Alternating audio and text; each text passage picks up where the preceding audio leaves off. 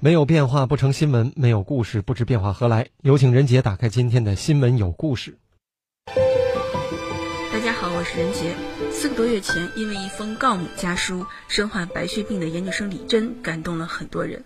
信里他写：“无母不成家，为了这个家，您得保重好自己。关于我，咱们努力就好，我不会遗憾而抱怨，你也不必自责。”二零一四年，来自湖南农村的李珍考入华南农业大学资源环境学院攻读研究生。可是拿到录取通知书后的第三天，李珍被确诊为白血病。此后，治疗成为李珍生活的主题。大哥为李珍做了骨髓移植，哥嫂一度辞掉了工作，在医院照顾。在谈及哥嫂一家的恩情时，李珍说：“情之厚如斯，百世不足还。”在家人、女友、校友，甚至没有谋面的网友的鼓励下，饱受病痛折磨的李珍苦苦支撑了三年多。就在写完告母家书后的这四个多月，李珍经历了口腔、眼睛、皮肤和血象等全身广泛性的排异，数次游走在生死边缘。因为严重的肺部感染和肺排异，医生告诉李珍，唯一根治的办法就是进行双肺移植。为了准备做双肺移植手术，李珍和母亲从燕郊的民营医院转院到北京中日友好医院。但是这几年为了治病，家中至少花去二百七十万。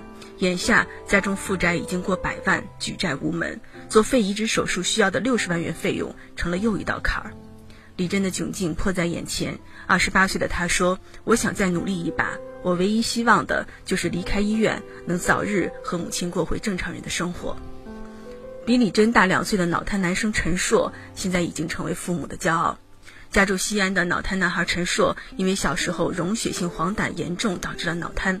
虽然陈硕行动不便，三十岁了也不能独立生活，但是他却花了十三年，用不灵活的手指，一个字一个字地敲出了六十万字的魔幻小说。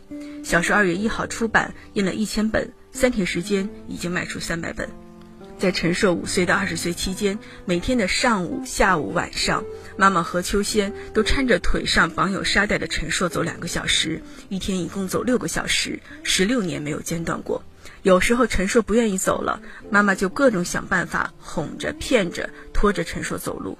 在陈硕二十岁到现在三十岁的这些年里，因为身体情况好转了，妈妈每天也要扶着他走上两小时。这么多年，全家人都把生活重心放在照顾陈硕的身上，全家人省吃俭用，把钱花在陈硕的治疗费上。陈硕通过和家人学习、认字、读书，以及天天看电视、看书，他上知天文，下知地理，很少有问题可以难倒他。十三年前，陈硕的爸爸陈强发现儿子喜欢写东西，而且写的还不错，于是就鼓励陈硕继续写，还给他买了很多书。对于普通人来说，电脑打字很容易；而对于手脚不便、自学电脑的陈硕来说，身体情况好一些就一天一千多字，身体状况比较差就一天三四百字。灵感来了会坚持写到凌晨三四点。有时候，陈硕因为自己不熟悉电脑，操作失误，辛辛苦苦几个月写的几万字都没了。这种情况，陈硕碰到过好几次。这时候，家人就用“天将降大任于斯人也，必先苦其心志，劳其筋骨”来鼓励他。天将降大任于斯人也，必先苦其心志，劳其筋骨。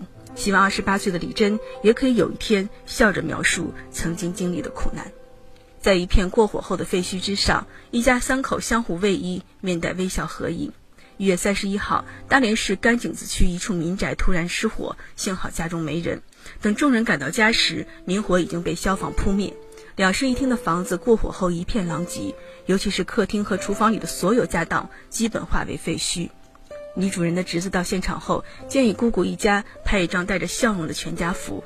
拍摄背景是刚刚过火后已经成为废墟的客厅，已经人到中年的女主人站在中央竖起了剪刀手，男主人和儿子分站两边，双手插兜笑对镜头。